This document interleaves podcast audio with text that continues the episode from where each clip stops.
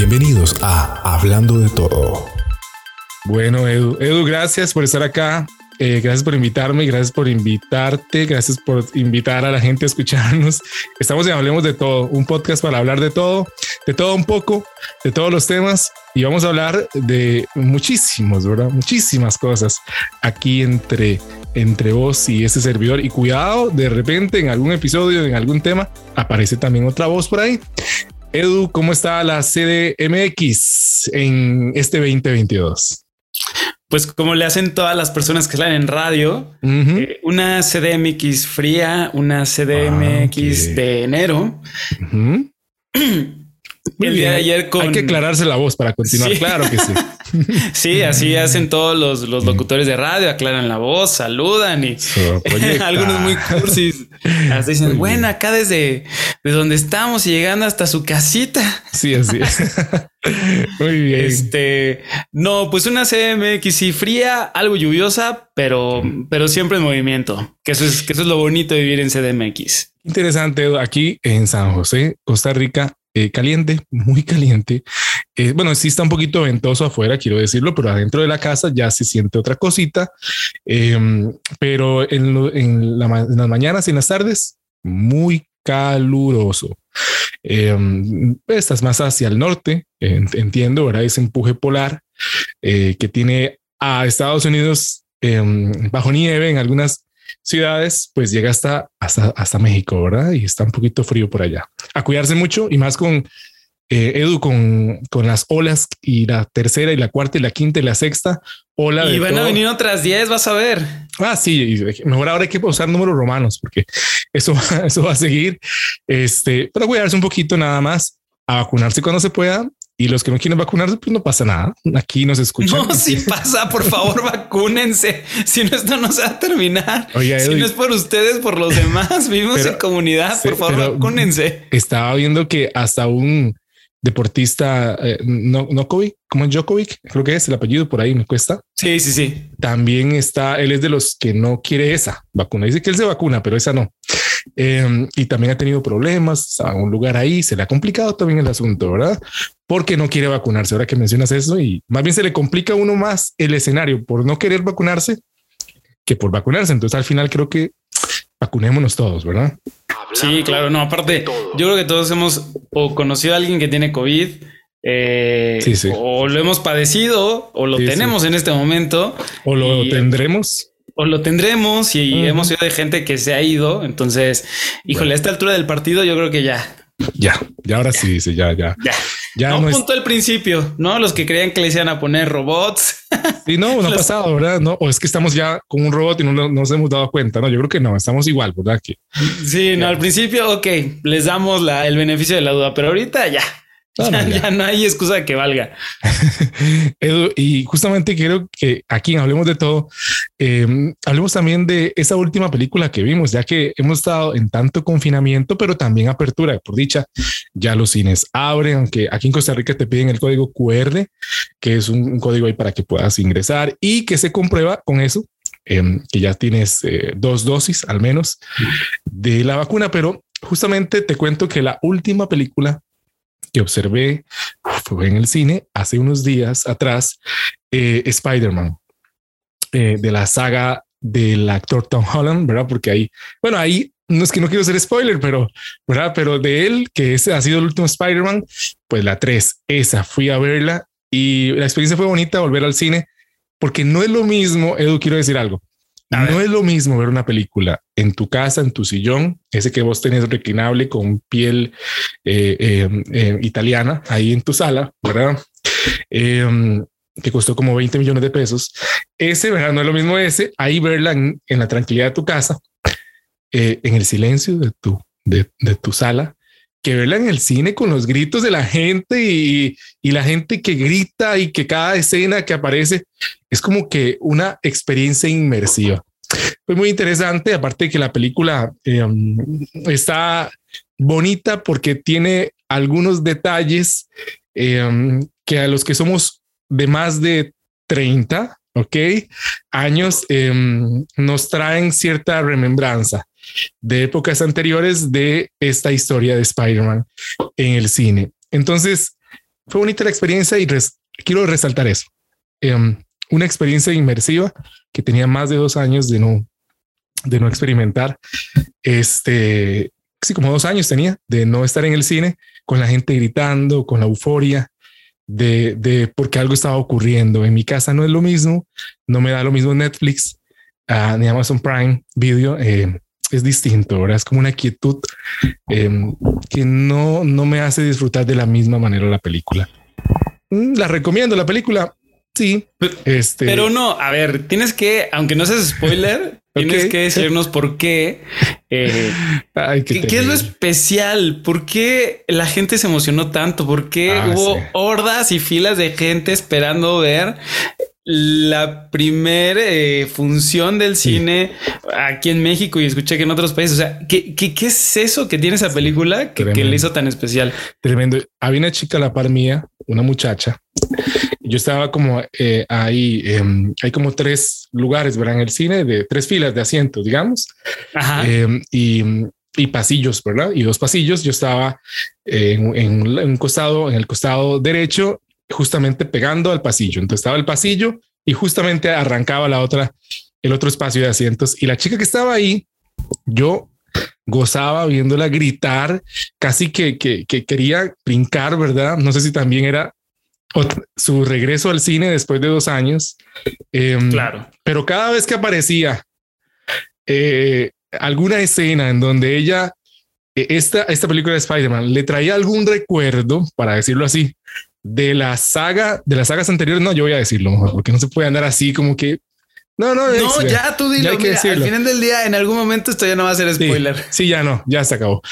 Porque esta saga lo que presenta es traer de regreso a los Spider-Man que actuaron en la saga 1 de Spider-Man y en la saga 2, con los dos actores distintos, Tobey Maguire y Andrew Garfield, ahí estaban. Entonces, eh, en esa eh, nueva eh, mecanismo de trabajo de Marvel Studios de trabajar con el multiverso. Se trajeron a dos Spider-Man de dos universos distintos al, al universo del Spider-Man actual. Entonces la gente gritaba porque fueron casi 20 años de, ver Spider-Man con, dos actores diferentes y con este el tercero.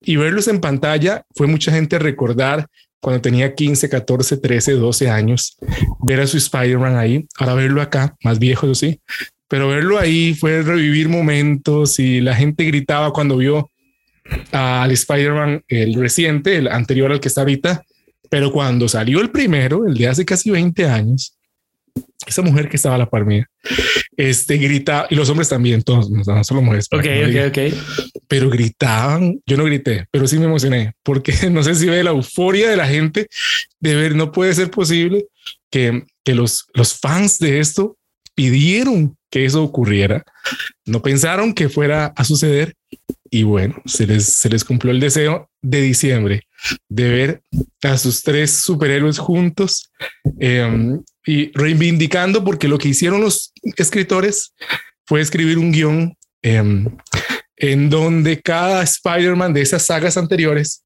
em, pudiera este, arreglar algo que no quedó resuelto en sus películas. Entonces, eso, que hicieron los escritores fue como el Spider-Man justamente anterior tenía una chica que le gustaba y no la pudo salvar y se murió. Bueno, en esta película que apareció, la salvó. La salvó. Entonces fue como lo que él no hizo allá en el universo de él. Aquí sí lo logró, pero a la que salvó no era la de él, era la del Spider-Man de acá, pero por lo menos se reivindicó. Y entonces eso hicieron con los Spider-Man y la gente decía, recordaba, decía, no puede ser. Sea, les dieron lo que querían. Eh, yo que Oye, pero ¿estás de acuerdo que si esto, que si Marvel hubiera sido un estudio francés o que si Spider-Man hubiera sido eh, escrita esta nueva historia por europeos, tal vez no les hubieran dado a los Spider-Mans esa, esa parte que, que, les quedó suelta. Porque no sé si te ha pasado que de repente siento que de este lado del planeta, sobre todo pues Estados Unidos, América, eh, tendemos a hacer las películas de modo que el bueno se quede con lo con lo que estaba buscando, ¿no? Que, el malo obtenga su, eh, su dosis de, de lección y, que al final te vayas de la película como con el corazón llenito porque tu, tu héroe logró conseguir lo, lo, que estuvo buscando, ¿no? Y estás de acuerdo que muchas de las películas europeas al final el bueno no se queda con la chica, este, la chica no alcanza su sueño, acaban, acaban mal, ¿no? Acaban, acaban a la mitad, o sea, no, no, no terminas con ese desenlace, ¿no? Un poquito como con La La Land, que yo al final me traumé porque decía, ¿por qué no pueden estar juntos si se aman, si son uno para el otro, si son almas gemelas, si se quieren, si, si tienen todo, ¿por qué no están juntos? ¿No? no sé cómo es todo eso. Es cierto, yo vi una película, pero así también de no hollywoodense, ¿verdad? sino europea, que trataba, sí, sí, sí, no me equivoco, espero no, espero no equivocarme y si me equivoco, pues no pasa nada. En otro universo no me equivocaré. Seguramente te podemos reivindicar. sí, me traen este que, que trataba sobre eutanasia. Un tema que es una libertad que la gente apela a colectiva. Bueno, luego lo hablaremos ahorita. Ahora, ahora hablamos de eso. Pero en la película era un joven con una enfermedad que le limitaba la movilidad. ¿Ok? Que dice, yo no quiero vivir así. Entonces él quería, no quería vivir así, simplemente. Y entonces uno dice, uno de este lado está acostumbrado a los finales felices.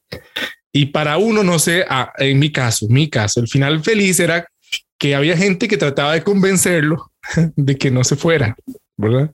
Y entonces yo decía, al final, yo supongo que va a ser que él no se va a ir porque la gente no quería dejar de verlo, pero al final, al final sí se va.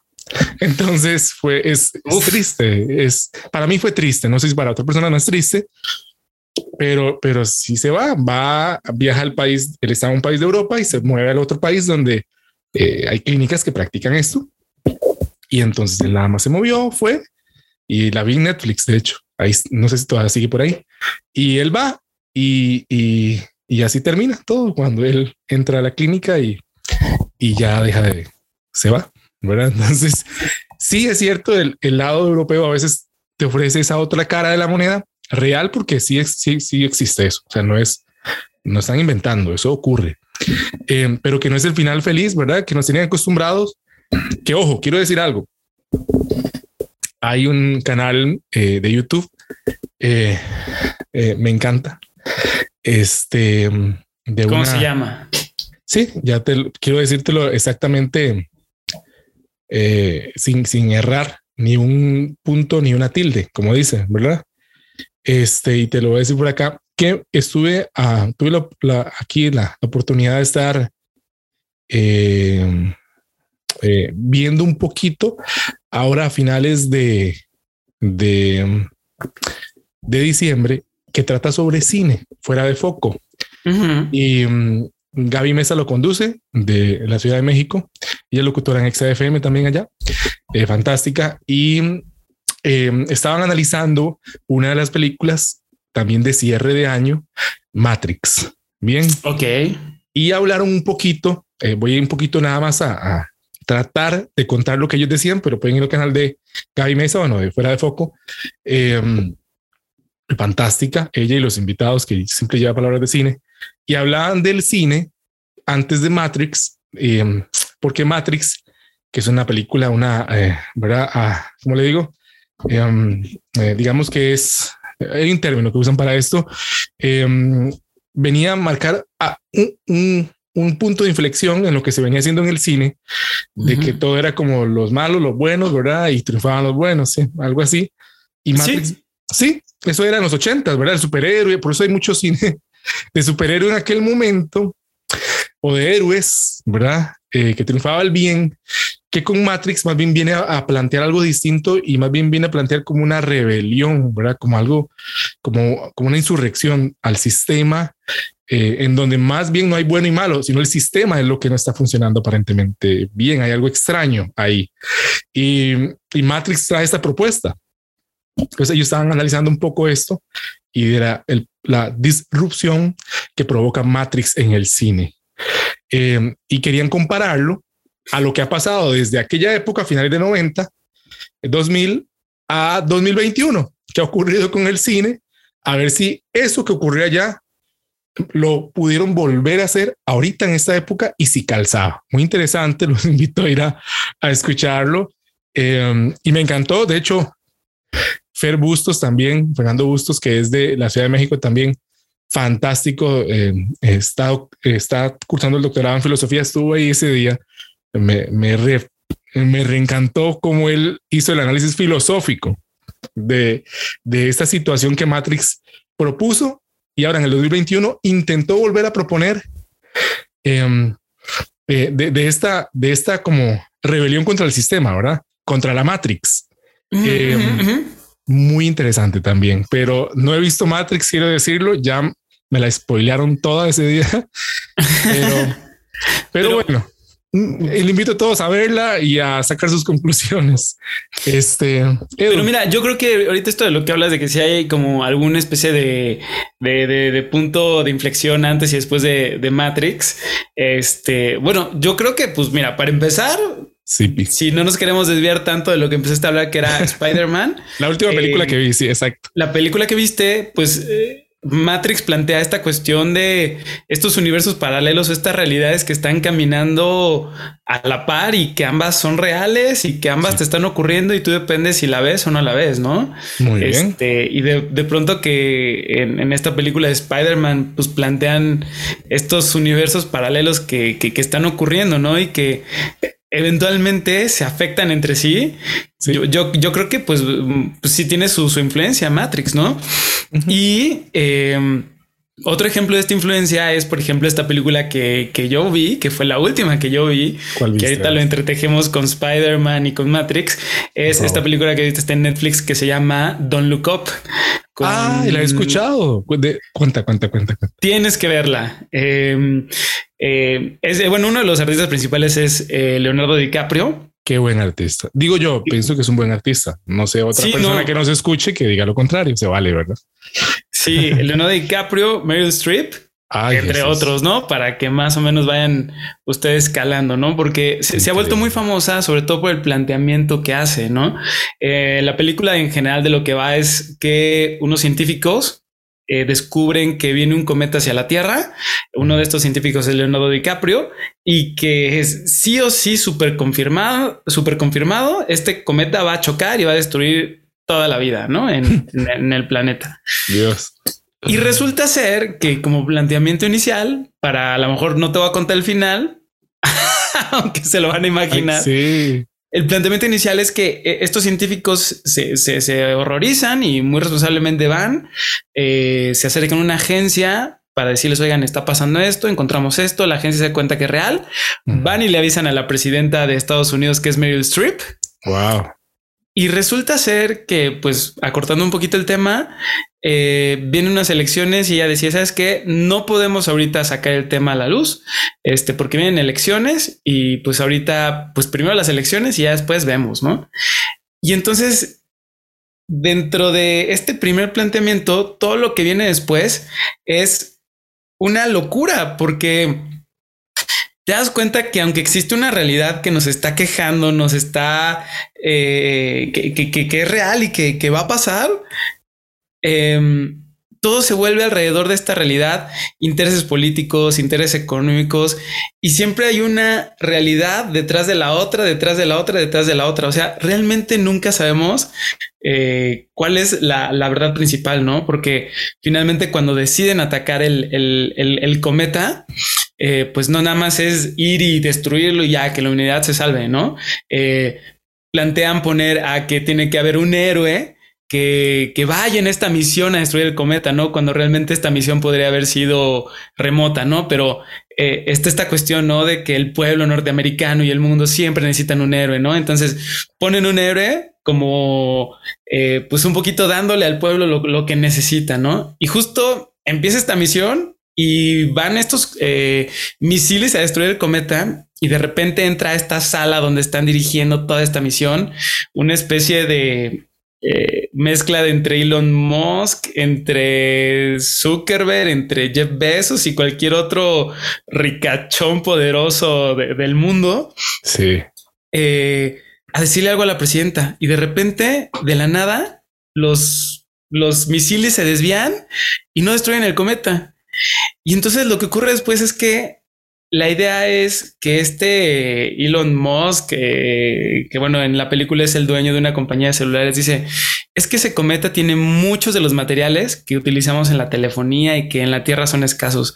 Entonces, ¿por qué no en vez de destruirlo, lo, dinamitamos y utilizamos todos esos este, minerales pues para, para lo que nosotros lo, lo, necesitamos, ¿no? Y pues ahí nos vamos a ser ultra, super, duper millonarios hay tal cantidad de minerales que lo podemos usar para nosotros, ¿no? Entonces te das cuenta que detrás del poder político hay un poder económico y empiezan a pasar una serie de cosas que es una capa tras otra capa tras otra capa.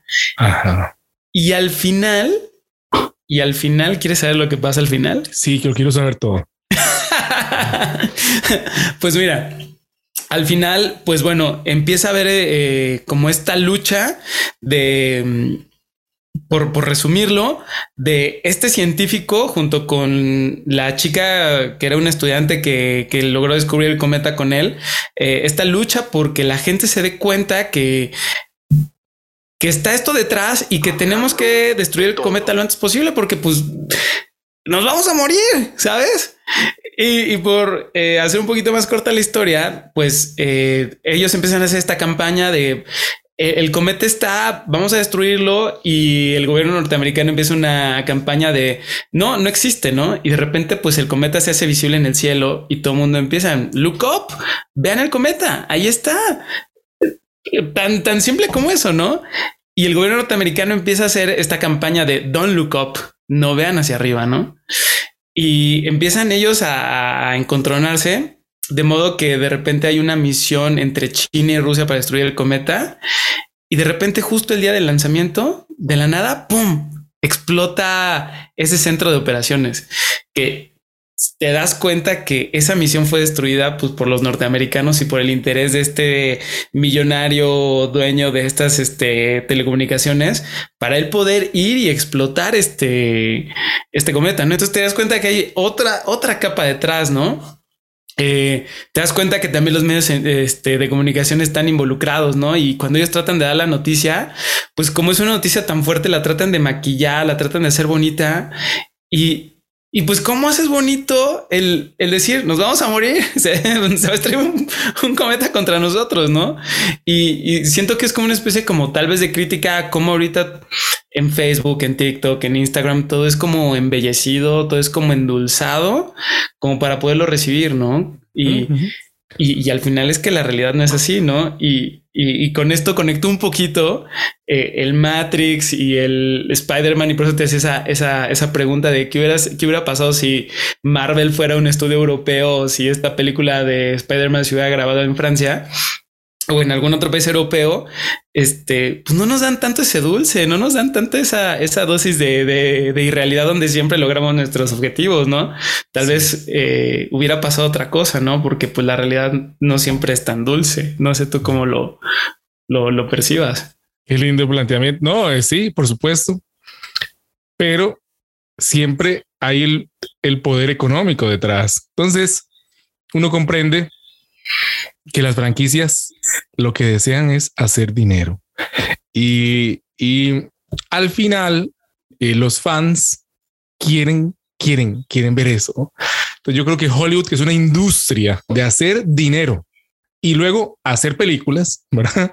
Porque ellos primero hacen dinero, luego películas. No es que tal vez, no voy a decir que en Europa es al revés, pero no, no, no, claro, pero es, es, mucho más visible que no siempre te dan lo que tú quieres ver. Correcto.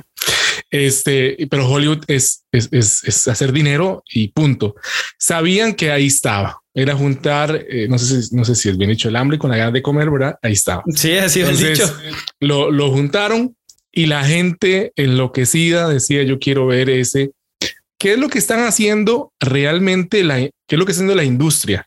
Hemos visto un montón de de, franquicias regresar. Eh, vimos los cazafantasmas, inclusive eh, trajeron a los cazafantasmas viejos otra vez, verdad? A una secuela, otra vez con los nuevos. Se están rescatando películas viejas, trayéndolas otra vez aquí.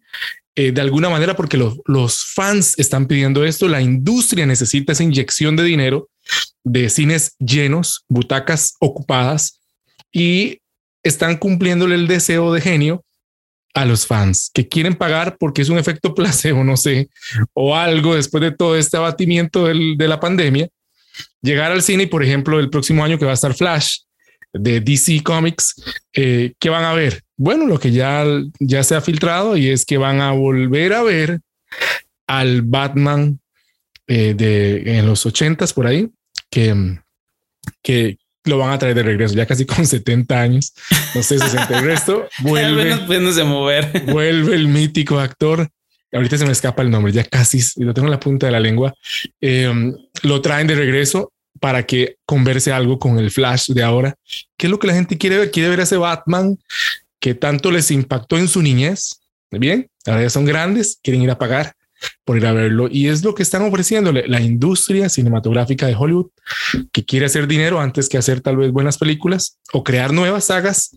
Está trayendo un, refrito, por eso Matrix, ¿verdad? Otra vez, eh, lo traen a la, al tiempo actual y le cumplen el deseo a la gente de volver a verlo. Em, pero, pero, pero es eso, o sea, por ejemplo, yo viendo, viendo esta película de Don't Look Up, que te digo ahorita es de las top y hay que verla. Yo, tengo que verla. Si yo no tengo Netflix, eh, yo me fui a Netflix, me fui, me quedé, estoy con Amazon Prime. Ok. ¿Verdad? Pero no puedo verla ahí porque si no tengo que verla. Te presto mi cuenta, no hay problema. no hay problema, dice, pero tiene que verla. Que, no sepa el señor Netflix que. Pero, pero, pero, pero vea para arriba, dice. No, ¿verdad? Pero vea para arriba. Muy bien, muy bien. No, pero eh, es a mí como que lo que también me encanta, me encanta y me encantó esta película que, que, de repente te, te, hace repensar la, la realidad en la que vivimos y, y, cómo contribuimos a, a, esta realidad y cómo el mismo cine nos lo está escupiendo en la cara y aún así decidimos como seguir alimentando el, mismo monstruo, ¿no? Es como justo en esta película que plantean que eh, pues hay un cometa visible que va a destruir todo y que si no lo atacamos todos nos vamos a morir. Es un poco lo que pasa ahorita con tantos problemas que tenemos ahorita, ¿no? El calentamiento global es un monstruo que está ahí, que lo vemos, que lo palpamos, que lo estamos padeciendo oh, ahora y no estamos haciendo nada. este lo mismo las guerras, lo mismo la falta de educación, lo mismo, este, muchísimas eh, cosas, este, en la política, en la economía, que ahí está el monstruo, lo estamos viendo y seguimos súper anestesiados, ¿sabes? Es cierto. Y, y, y, que al final eh, yo creo que te digo, lo, muy padre o lo muy bueno de esta película de Don Look Up es, es, esto de salir de esta anestesia y como al menos repensar lo que piensas que piensas, que es lo que también hace Matrix, ¿no? Que pues a lo mejor punto que no estamos enchufados y somos unas pilas vivientes y ya sabes, pero eventualmente sí, sabes, eventualmente sí somos esas pilas vivientes que estamos trabajando todo el día para todas las empresas, para alimentarlas y, pues nos están chupando el tiempo de vida, ¿no? Que es lo más valioso.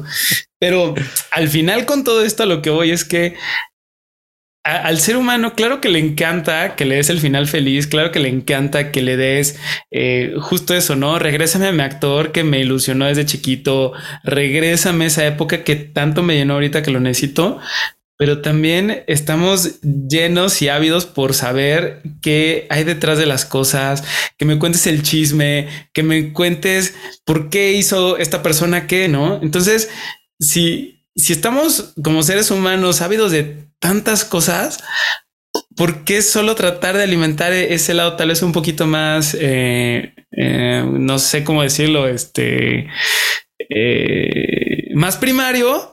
A tratar de como echar a andar la maquinaria humana de la imaginación para que realmente como que te, te intereses por, por pensar y repensar las cosas de otra manera, ¿no? ¿Me explico?